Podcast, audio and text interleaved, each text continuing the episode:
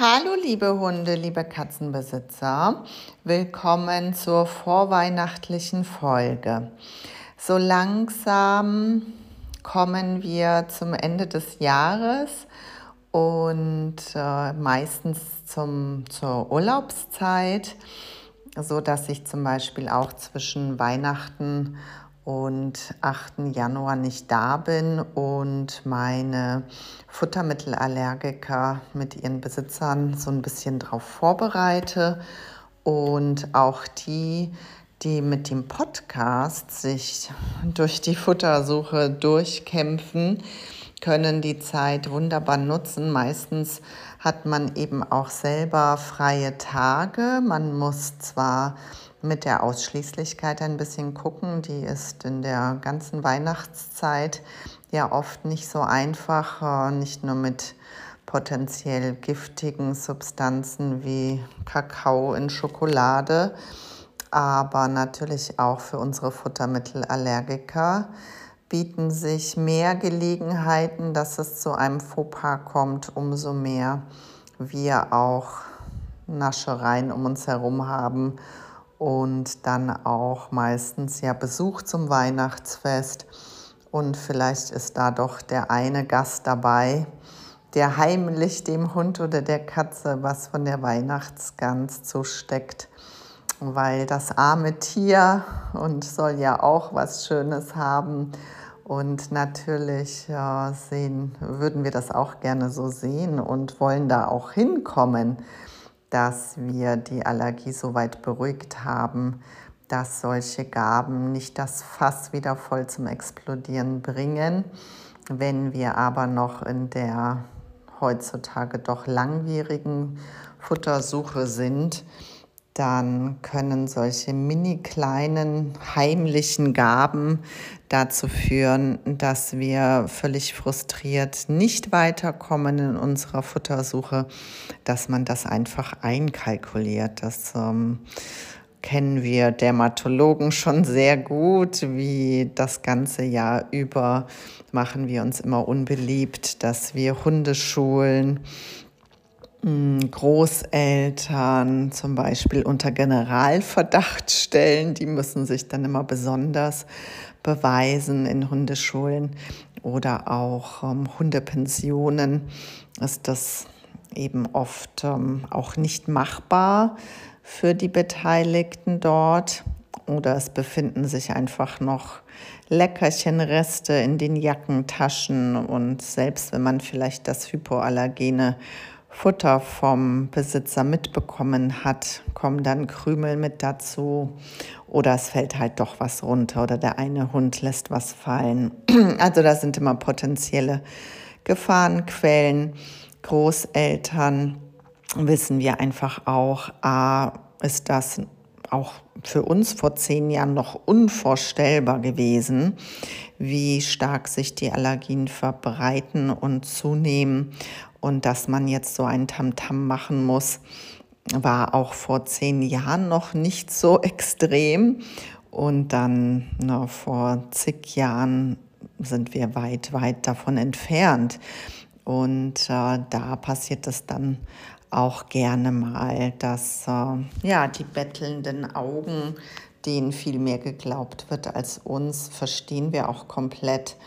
Nur, nur fangen wir die Besitzer dann damit auf, dass genau solche Situationen, die wir sehr gut kennen, dass wir uns da nicht aus der Ruhe lassen, äh, äh, bringen lassen dürfen, dass wenn wir da ins Straucheln kommen, gerade über die Feiertage, dass da die Wahrscheinlichkeit einfach äh, zu hoch ist, dass doch mal was runtergefallen ist oder aus Versehen oder heimlich gegeben wurde und man dann ein paar Tage ein bisschen strikter sein muss, mehr beobachten muss und schnell den vorherigen Zustand wiederhergestellt bekommt. Also dass man diese zwei, drei Tage sich die Zeit gibt, bevor man eben na, ähm, völlig den Mut verliert. weil nur mit diesen zwei, drei Tagen Ausschließlichkeit mit einem Futter, wo es vorher schon ganz gut lief, das nennen wir ja immer das Zwischenfutter, das Futter, was noch am ehesten vertragen wurde, wenn dann nämlich die Situation sich wieder deutlich entspannt, dann haben wir bewiesen, dass die Ausschließlichkeit schuld gewesen sein muss. Und vor diesen zwei, drei Tagen kann man es einfach nicht sagen. Und da mm, ja, sortieren wir das eben nach dieser Wahrscheinlichkeit, wie ja die ganze Dermatologie leider aufgebaut ist. Wir haben nach wie vor keinen Test, der uns sicher sagt, ob ein Tier futtermittelallergisch ist oder nicht. Also weder ein positives Ergebnis wäre sicher noch ein negatives Ergebnis. Es gibt ja viele Tests in der Schulmedizin, wo man sich wenigstens auf eine Ergebnisaussage verlassen kann, nämlich ob es positiv ist oder negativ, wie zum Beispiel beim Cushing, der auch Haut, Hautsymptome machen kann und wir uns da zwar in einer Riesendiagnostik verlieren können, um ein Cushing zu beweisen.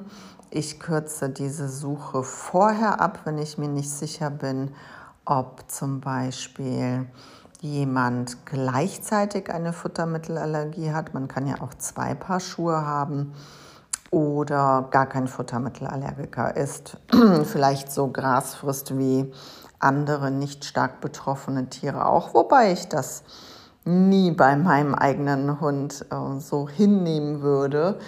Ähm, ich würde äh, schauen, wie ich meine Maßnahmen anpassen muss, je nach Symptom, aber als ganz normal erachten würde ich das nie.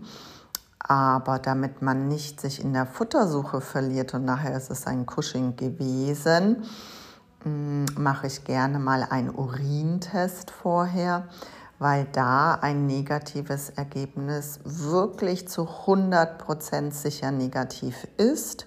Dann brauche ich mich mit dem Gedanken, habe ich jetzt äh, die Hautsymptome mit einem Cushing verwechselt und das Futter ist nicht Hauptschuld an den Hautsymptomen, brauche ich mir gar keinen Kopf mehr machen.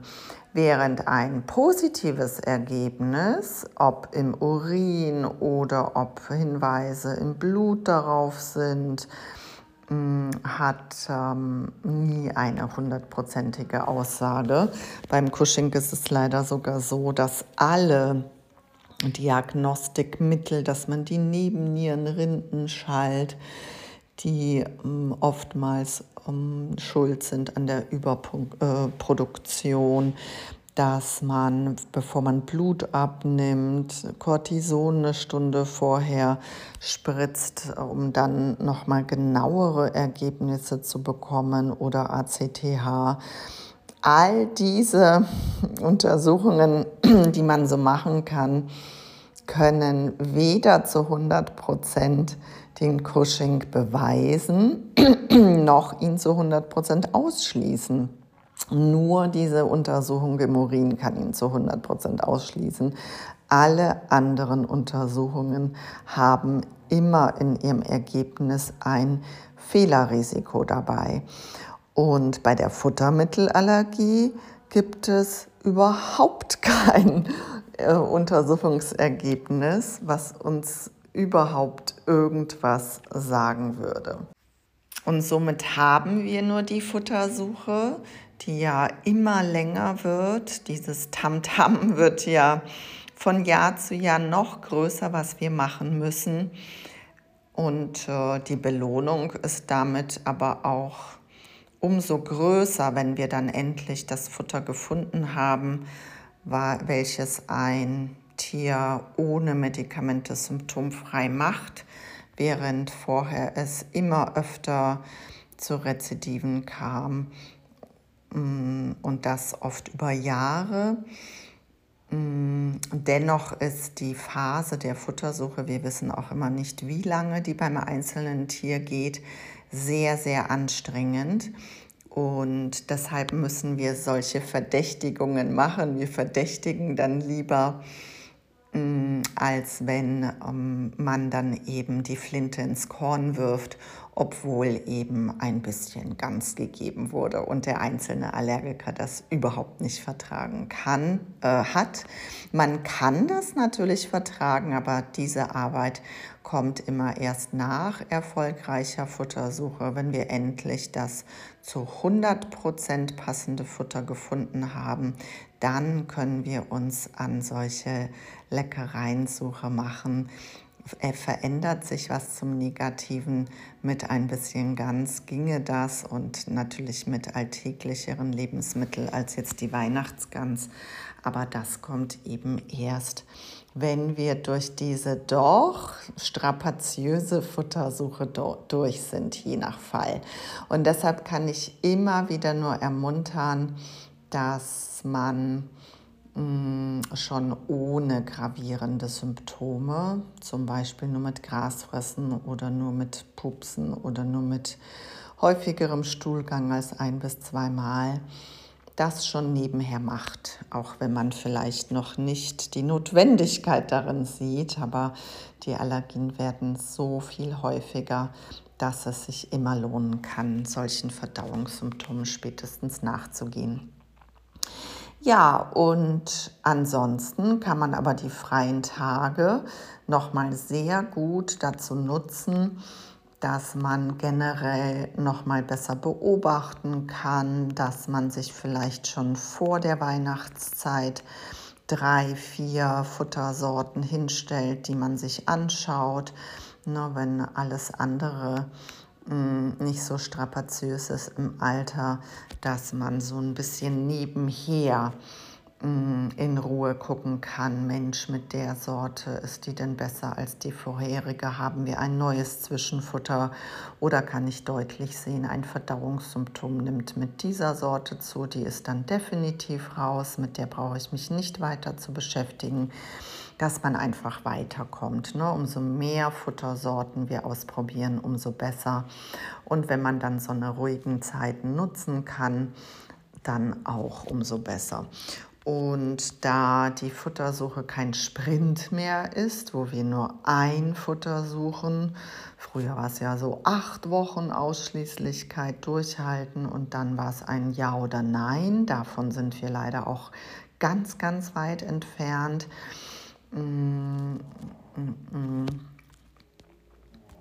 Dass wir diese strapaziöse, doch sehr lange Suche versuchen, in den Alltag möglichst zu integrieren, diesen Marathon mm, durchzustehen, dass man sich eben nicht kurze Zeit stresst und dann aus der Puste kommt, sondern immer, wenn man kann, äh, versucht weiterzumachen. Und da hat sich diese WhatsApp-Beratung sehr, sehr gut Mm, geeignet, weil man sein Handy meistens in der Hosentasche hat beim Gassigang. Man kann sich meine Sprachnachrichten nochmal anhören. Man kann Fotos machen von den Hinterlassenschaften. Man kann, ob beim Gassigang oder nachts um drei im Bett, wenn einem äh, noch was aufgefallen ist, mir das mitteilen. Und ich höre die Sprachnachrichten oder die, äh, schaue mir die Fotos dann an, wenn ich wieder im Dienst bin. Und so haben wir einen doch sehr zeitnahen Verlauf, dass wir da rechtzeitig reagieren können, motivieren können, beruhigen können. Wie machen wir weiter? Mit was machen wir weiter? Haben wir an die Entwurmung gedacht? Wie läuft der Flohstichausschluss parallel nebenher? Welche Futtersorten probieren wir als nächstes? Wieso macht es Sinn, die sechste Sorte mit Insektenprotein auszuprobieren? Und so weiter und so fort. umso mehr die Allergien über die Jahre schwieriger geworden sind, umso mehr ist diese langfristige WhatsApp-Beratung wirklich sinnvoll. Mm, telefonieren, da ist der Tag zu kurz. Beide Parteien müssen Zeit haben und so kann man immer, wenn Luft dafür ist, mm, sich das anhören und mir Nachrichten schicken.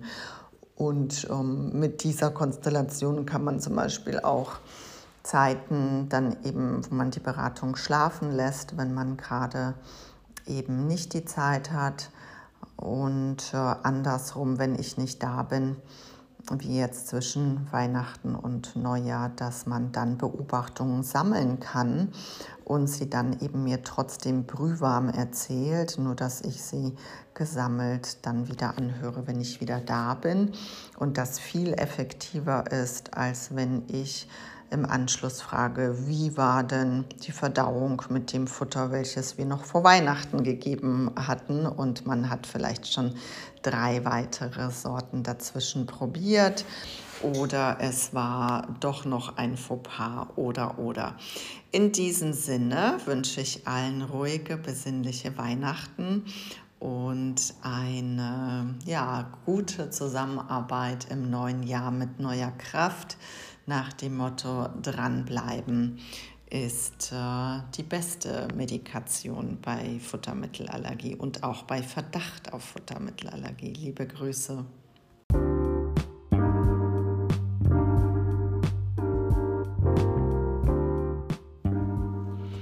Gibt es den einen Hund oder die andere Katze, wo man beim Zuhören daran denken muss, dass auch andere Besitzer von dem Podcast profitieren würden. Natürlich ist es ähm, nicht immer ratsam, äh, andere Besitzer darauf anzusprechen. Das ist unser täglich Brot als Dermatologen, dass äh, gerade mit Futtermittelallergie nicht jeder dafür offen ist. Aber ja, zumindest ist dann der Samen gefallen, was der Einzelne daraus macht, liegt immer am Einzelnen. Und die Allergien nehmen leider, leider weltweit so zu, dass äh, ich es sehr ähm, ja, wichtig finde, wenn dieses Wissen so weit wie möglich geteilt wird. Lieben Dank fürs Teilen.